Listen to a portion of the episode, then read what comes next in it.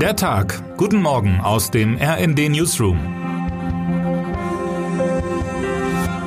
Es ist Dienstag, der 8. November.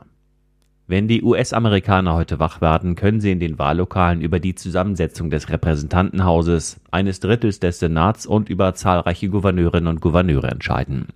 Bisher haben die Demokraten und Präsident Joe Biden eine hauchdünne Mehrheit in beiden Kammern des Kongresses. Den Umfragen zufolge werden sie diese jedoch verlieren. Den Wahlkampf dominieren Themen wie die Inflation und die hohen Benzinpreise.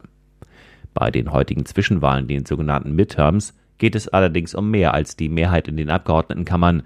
Es steht womöglich tatsächlich nicht weniger als die Zukunft der amerikanischen Demokratie auf dem Spiel. Es geht um die Handlungsfähigkeit von Biden in seinen verbleibenden zwei Amtsjahren, die ordnungsgemäße Durchführung der durch gewaltsame Störungen und unzählige Anfechtungen bedrohten Urnengänge und letztlich um die Frage, ob die nächsten Präsidentschaftswahlen zugunsten von Trump manipuliert werden könnten, schreibt RD-Washington-Korrespondent Karl Dömens in seiner Analyse. Dömens ist im Wahlkampf durch das Land gereist, um die Stimmung vor der Wahl zu beschreiben. Zuletzt war er in Scottsdale, Arizona. Dort begleitete er die Republikanerin Carrie Lake, die als Senatorin antritt und genauso wie die Kandidaten des Senats und zwei weiterer für die Wahlauszählung wichtiger Spitzenämter zu den extremen Jüngern von Ex-Präsident Donald Trump zählt. Gelangen nun Trump-Anhänger in Schlüsselpositionen, so wird befürchtet, könnten sie bei der Präsidentschaftswahl in zwei Jahren mithelfen, die Wahlen zugunsten Trumps zu manipulieren. Donald Trump spricht bis heute davon, dass Joe Biden die vergangene Wahl nicht gewonnen habe.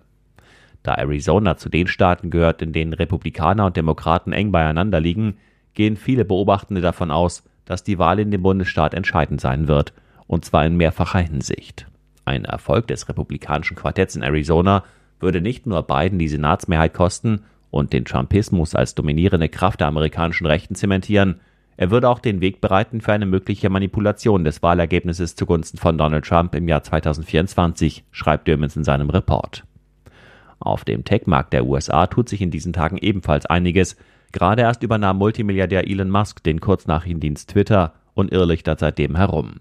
Er feuerte mehrere tausend Mitarbeiter, schmiss die Führungsspitze raus und tut vieles dafür, um auch die Nutzerinnen und Nutzer sowie Werbekunden loszuwerden. Aber auch andere Internetkonzerne schwächeln. Die sogenannten FANG-Aktien Facebook, Amazon, Netflix und Google, die den Einteilseignern jahrelang verlässlich Gewinne lieferten, brachen zuletzt auffällig ein. Mark Zuckerbergs Facebook-Konzern Meta kündigte gestern an, es Musk gleich zu tun und ebenfalls mehrere tausend Stellen abzubauen. RND-Netzexpertin und Leiterin Magazin Anna Schukart recherchiert bereits seit einigen Wochen für eine Geschichte zur Zukunft des Konzerns und seinem neuen Projekt Metaverse. Ihr Fazit lautet, Zuckerberg will noch einmal das Internet revolutionieren und setzt dafür alles auf eine Karte.